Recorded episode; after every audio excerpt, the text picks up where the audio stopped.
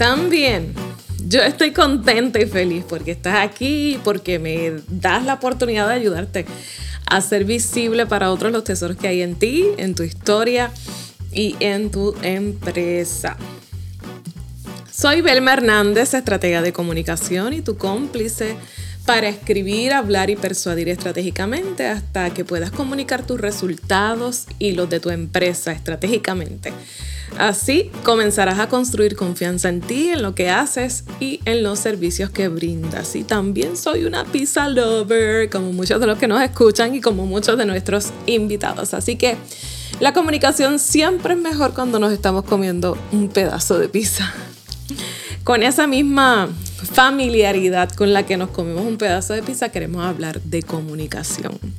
En este episodio te comparto algunas formas de lograr resultados a través de tu comunicación, pero cambiando tus palabras.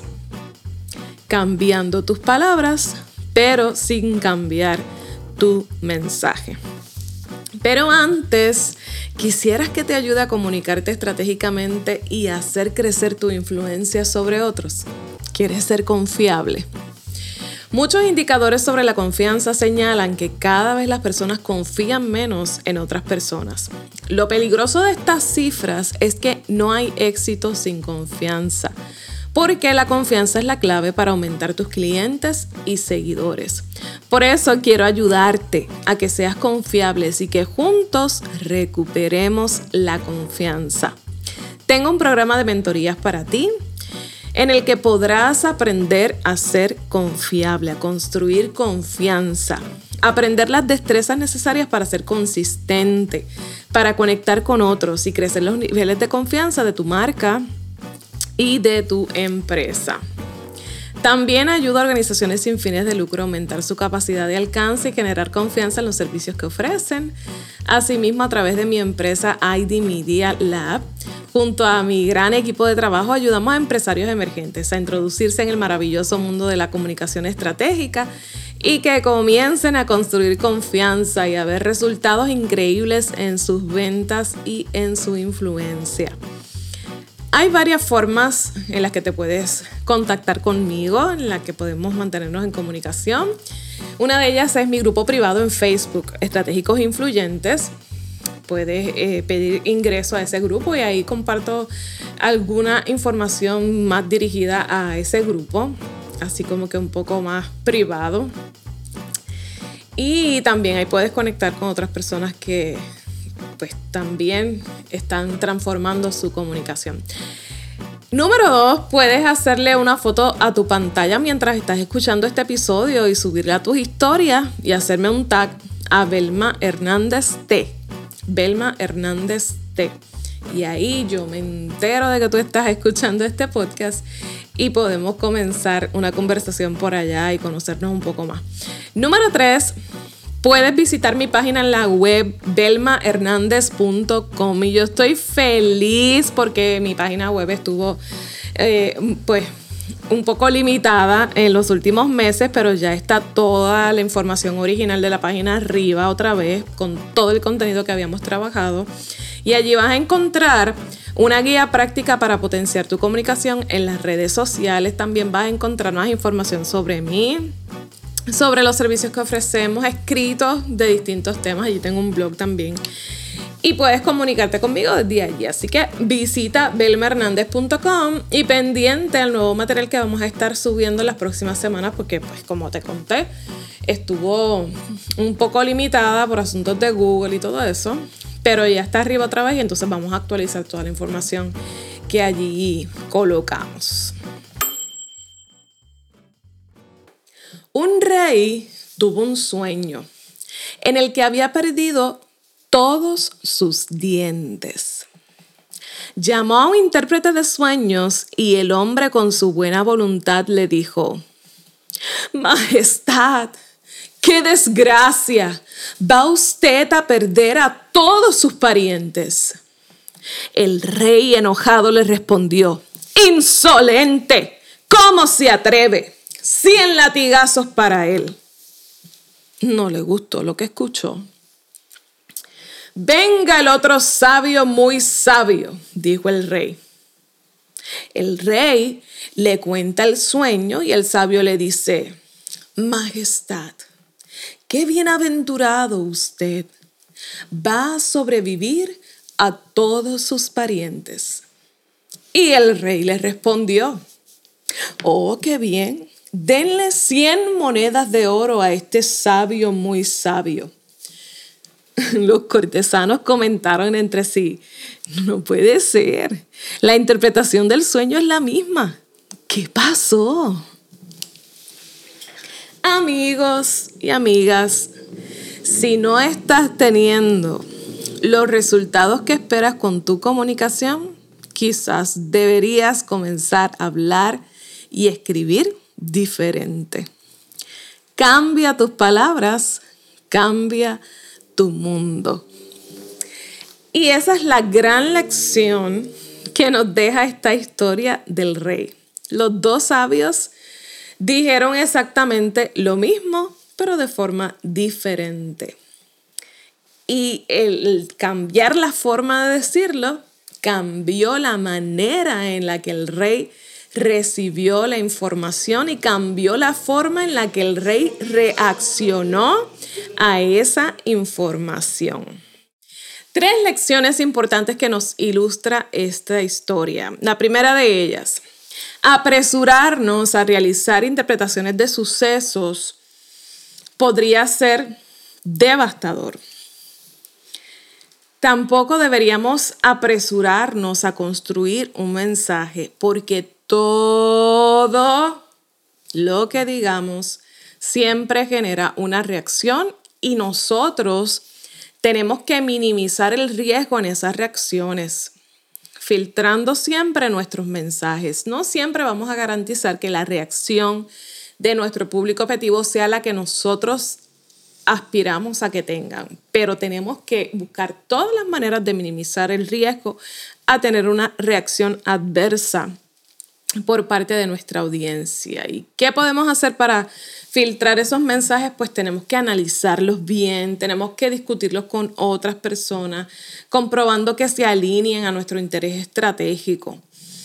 Siempre, siempre tenemos que tener un filtro. El primer sabio, quizá por querer, por querer complacer al rey, fue y le dio una interpretación rápida del sueño sin medir las consecuencias de las palabras que estaría empleando. Usted no puede ceder a las presiones de los que están sobre usted o de las personas que tienen alguna expectativa con la construcción de los mensajes que usted está realizando.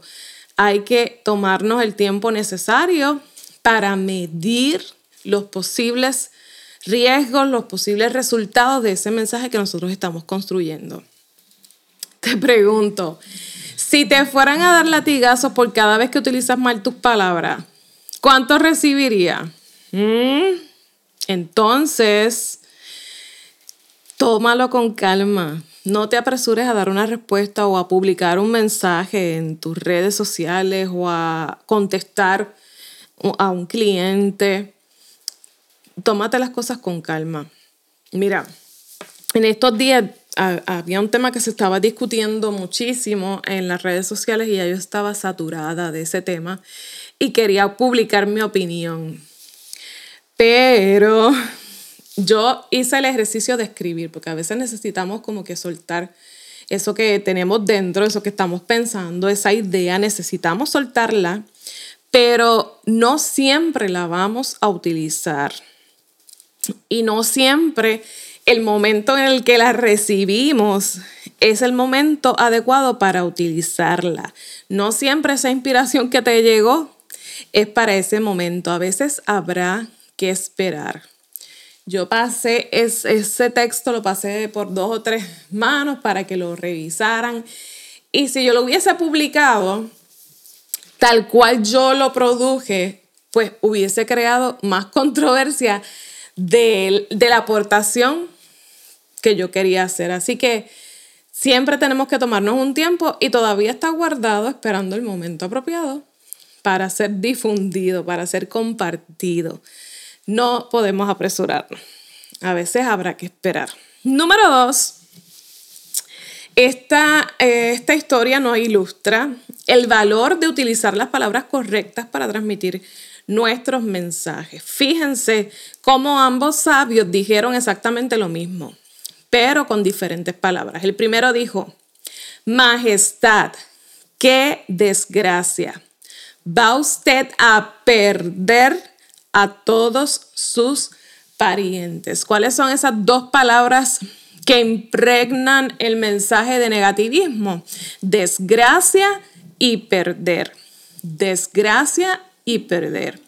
El segundo sabio dijo, Majestad, qué bienaventurado usted va a sobrevivir a todos sus parientes. Fíjense que el mensaje empieza y termina utilizando las mismas palabras, pero se añaden o se cambian, se sustituyen dos palabras que le cambian totalmente el feeling, el sentimiento, la emoción a ese mensaje. Y es bienaventurado y sobrevivir versus desgracia y perder.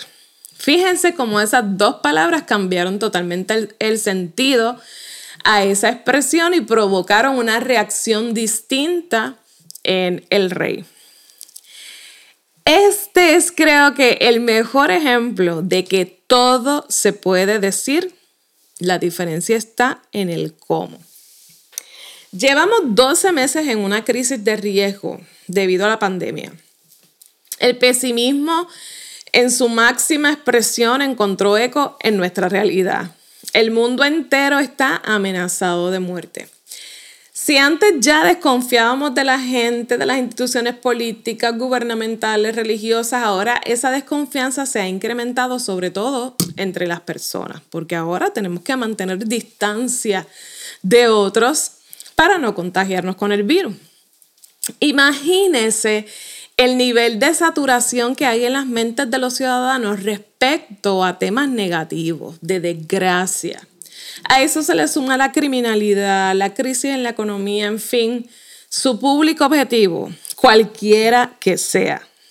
Su público objetivo no necesita más negativismo en su vida, necesita esperanza que usted le pueda ilustrar en sus propuestas, en sus palabras, en sus mensajes, en sus publicaciones, en sus anuncios, que usted le pueda ilustrar un futuro esperanzador que afecte no solo el servicio que usted le brinda, sino que afecte toda su vida.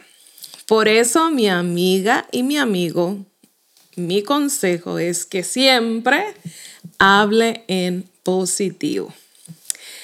Y aquí quiero hacer un paréntesis para dirigirme específicamente a los líderes en puestos de autoridad en los países o a sus consultores y asesores. Mire, elimine las restricciones, el negativismo de su narrativa, porque lo que está construyendo es un bloqueo en las mentes de los ciudadanos. Y luego se preguntan por qué no siguen las medidas de bioseguridad. Sencillo, los ciudadanos están hartos están hartos de que les prohíban, de que les digan enciérrate, de que les digan no, no vayas aquí, no vayas allá, de que tienes que ponerte esto, de que tienes que ponerte lo otro. Llevan 12 meses con prohibiciones, con aperturas que representan un avance y luego restricciones y cierres que representan un retraso, en esa irreal expectativa que tenemos todos de regresar algún día a la normalidad, algo que nunca va a ocurrir, pero todos tenemos esa expectativa de regresar a la normalidad. Así que el utilizar una narrativa negativa para tratar de comunicar restricciones, para tratar de comunicar cuidados que hay que tener, pues representa un bloqueo en la mente de los ciudadanos y va a ser bien difícil que confíen y hagan caso a las autoridades. Así que necesitan cambiar con urgencia sus mensajes, sus palabras, porque necesitamos que los ciudadanos reciban esos mensajes de cuidado que debemos seguir teniendo para protegernos y para proteger a otros. Pero hay que cambiar las palabras para cambiar las respuestas y las reacciones. Volviendo al punto número dos, tenemos que ser creativos y eliminar los no y cualquier palabra que sugiera o se relacione con negativismo de nuestros mensajes. Les voy a compartir algunos ejemplos. Aquí les presento el primero. No dejemos a un lado el tener contacto con la naturaleza. Eh, estás utilizando un no para iniciar una oración. Acabas de crear un bloqueo con aquel que está cansado de que le digan qué hacer. Sería mejor colocar primero el valor de esa acción y luego la recomendación, pero en positivo. Por ejemplo, voy a decir lo mismo que acabo de decir. La primera oración dice, no dejemos a un lado el tener contacto con la naturaleza. Mi propuesta sería decir, desarrollar destrezas motoras, sociales y emocionales será posible cuando priorices mantener el contacto con la naturaleza. Mismo mensaje con diferentes palabras. Otro ejemplo. No pueden fumar en un lugar cerrado. Eh, sería mejor decir, pueden fumar en las áreas abiertas. Aunque sería mucho mejor sustituir la práctica de fumar por leer o aprender un instrumento musical o manejar las razones por las que fumas. Eh, la raíz, eso que te motiva, te lleva a fumar. ¿Se fijaron cómo es que les dije que no deberían fumar, pero en positivo?